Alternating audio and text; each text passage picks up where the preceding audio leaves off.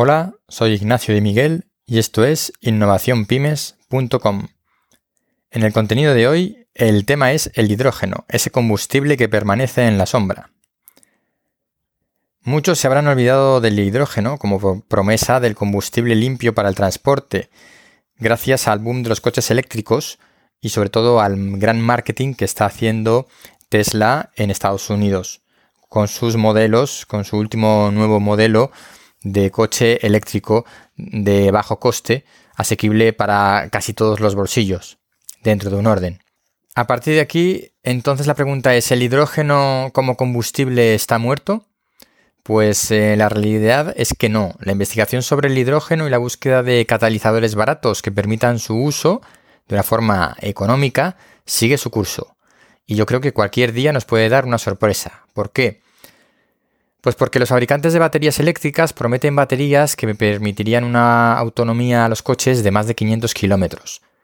Lo mismo que un combustible de, de, explosión tradicional, que los coches con diésel o gasolina.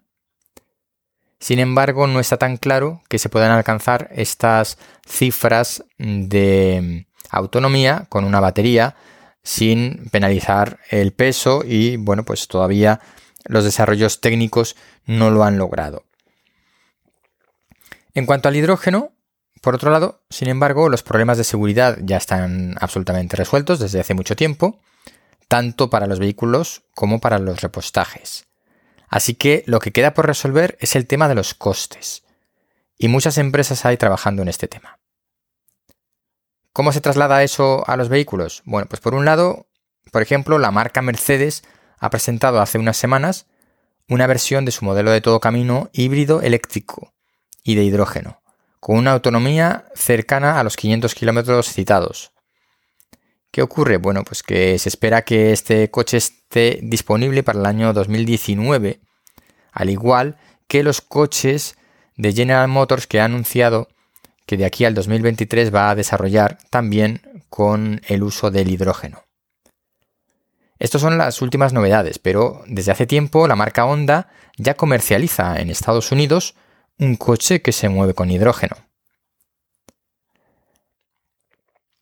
Más eh, temas asociados al hidrógeno en cuanto al transporte, pues una marca de cruceros, Viking Cruises, que tiene previsto desarrollar un crucero propulsado exclusivamente con hidrógeno, con una capacidad para 900 pasajeros y 500 tripulantes, que no está nada mal.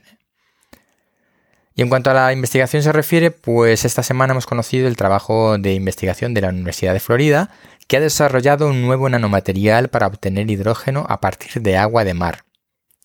Y además, del 17 al 20 de octubre, tiene lugar en Huesca el Congreso Iberoamericano de Hidrógeno y Pilas de Combustible, con lo cual esto muestra que el tema del hidrógeno está muy vivo, hay muchas instituciones y empresas implicadas en su investigación y que se están desarrollando modelos comerciales para su utilización. Está ocurriendo ahora con los coches de hidrógeno como ocurrió con los primeros coches eléctricos o los primeros híbridos. Todavía obviamente pasará un tiempo hasta que se puedan popularizar. Hay que resolver el tema de los costes del uso del hidrógeno, no tanto de su producción, sino del uso, pero yo no daría el hidrógeno por muerto ni muchísimo menos.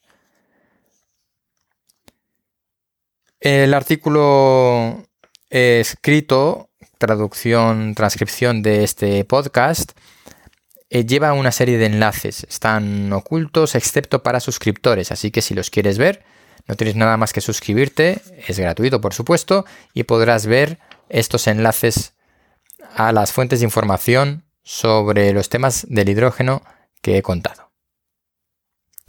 Pues hasta aquí el tema de hoy. Esto es innovacionpymes.com y yo soy Ignacio de Miguel. Hasta la semana que viene.